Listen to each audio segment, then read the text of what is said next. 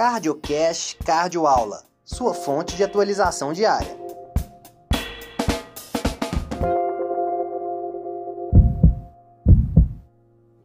Vamos falar agora sobre doença de Chagas. Doença de Chagas é uma doença realmente diferenciada de tudo que existe. Né? Ela é endêmica no Brasil e na América Latina, né? não é uma doença de primeiro mundo, a gente não vai encontrar isso lá né? Na Rússia, né? na Europa, é raro, né? É só se alguém for para lá, né? não é endêmico, mas no Brasil é muito importante, né? principalmente casa de pau a pique, a garapa de cana, que não é bem avaliada. Então, isso tudo pode levar a contrair o Chagas e levar uma miocardiopatia chagásica. Então, 80% da transmissão de Chagas é vetorial. O que, que eu quero dizer com isso? É pelo barbeiro. Então, 80% é o barbeiro que vai lá, faz o seu cocôzinho, a pessoa coça, né, por causa de reação dérmica na pele, aí deu porta de entrada e o bichinho começa a se multiplicar. Divide-se em fase aguda e fase crônica. A fase aguda, geralmente, é uma fase assintomática. Que pena ser assintomática, porque se fosse sintomática na fase aguda, se nós fizéssemos o diagnóstico, que é mais difícil por ser uma, uma fase mais assintomática, nós trataríamos com antiparasitário e conseguiríamos aí é, acabar com esse ciclo que o Chagas vai fazer desenvolver no organismo. Né? Então, geralmente, esses pacientes desenvolvem a fase crônica. Na fase crônica é onde que nós temos megaesôfago chagásico, miocardiopatia chagásica. E tem algumas formas de a gente suspeitar no paciente, no início, que esse paciente pode estar desenvolvendo uma insuficiência cardíaca chagásica. Eu pego um eletro, um eletro com BDAS mais BRD, eu tenho que pensar em insuficiência cardíaca.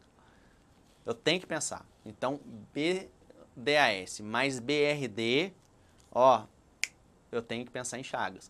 Ainda mais se esse paciente for de uma área né, que tem alta incidência, aí que eu tenho que ficar realmente antenado, porque senão esse paciente, as principais alterações iniciais no chagas é o eletro com essa alteração. Se eu deixar passar isso, esse paciente lá na frente, já perdi tempo de tratamento e, e, e as coisas podem desandar, esse paciente evoluir com uma insuficiência cardíaca grave, arritmias ventriculares que são muito graves no Chagas.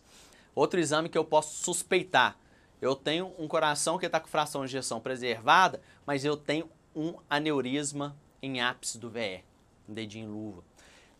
Aneurisma em ápice do VE, eu também tenho que pensar em Chagas. Né? Chagas é, pega muito ápice e parede inferior. Então eu tenho que pensar, né? Quando eu tenho essas evidências no meu consultório, eu não posso deixar passar batido. Né? Eu tenho a obrigação de descartar chagas. A agressão do miocárdio ele é desencadeada pelo tripanossoma cruzi.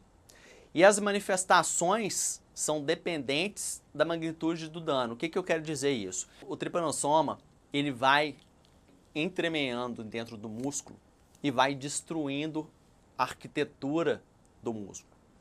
E com isso, quanto maior esse dano, maior essa destruição, pior vai ser essa insuficiência cardíaca. Por isso que Chagas tem tanta morte súbita, tem tanta arritmia ventricular complexa.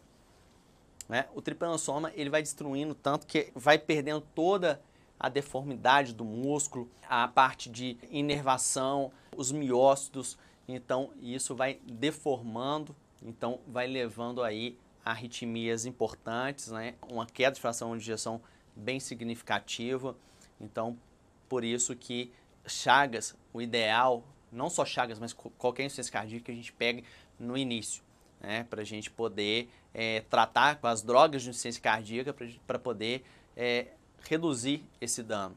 Como a gente falou, arritmias ventriculares são muito frequentes, né? inclusive Chagas, nós temos scores para poder avaliar anticoagulação. Nós temos também o paciente que está fazendo TVNS é, e tem uma fração de injeção menor que 35. Eu tenho que pensar em implante CDI para esse paciente.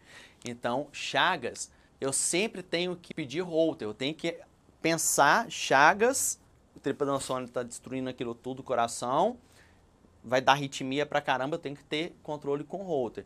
Ah, eu tenho uma fração de ejeção menor que 35, Holter, extracício ventricular, polimórfico, bigeminada, trigeminada, fazendo TVNS, opa, se não colocar um CD nesse paciente, esse paciente, ele pode ter morte súbita, tá? E, como nós falamos, antiparasitários não possuem eficácia nenhuma na fase crônica da doença, né? Então, é só na fase realmente aguda. Você ouviu mais um CardioCast Cardioaula.